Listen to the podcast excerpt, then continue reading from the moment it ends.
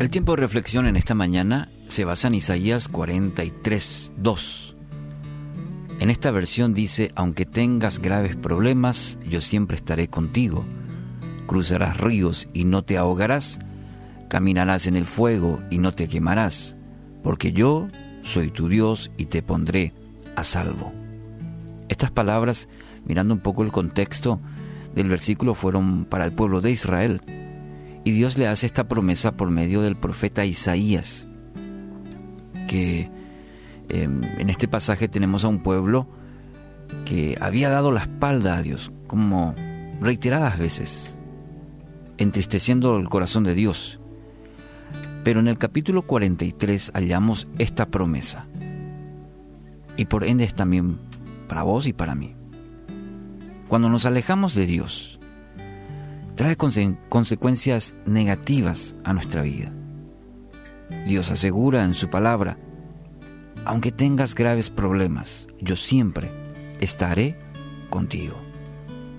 Nos pasa en la vida, así como en la escritura, que muchas veces cuando más necesitamos de amigos o personas que nos animen, nos abandonan.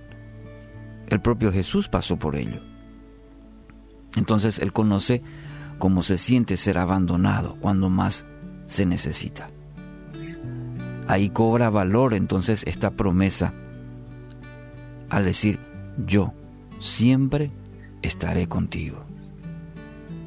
De manera milagrosa, como caminar en medio del mar, o en un horno de fuego calentado siete veces, bueno, saldrá de cada una de ellas porque Dios está con usted, Dios camina con usted.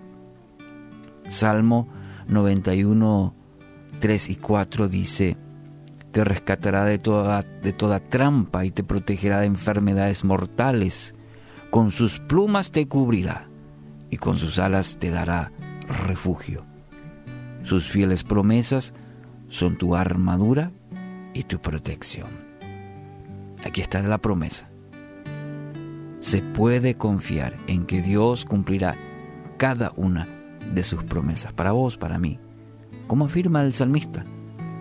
Entonces, hoy es una buena oportunidad de hacer esta promesa nuestra armadura, es decir, para que en los momentos difíciles nos sostenga la promesa, la palabra de Dios. Pero para eso hay una parte importante que nos toca a nosotros, creer, caminar en ella, perseverar en ella, seguir adelante. Entonces, hoy tu Padre Celestial te dice, porque yo soy tu Dios y te pondré a salvo.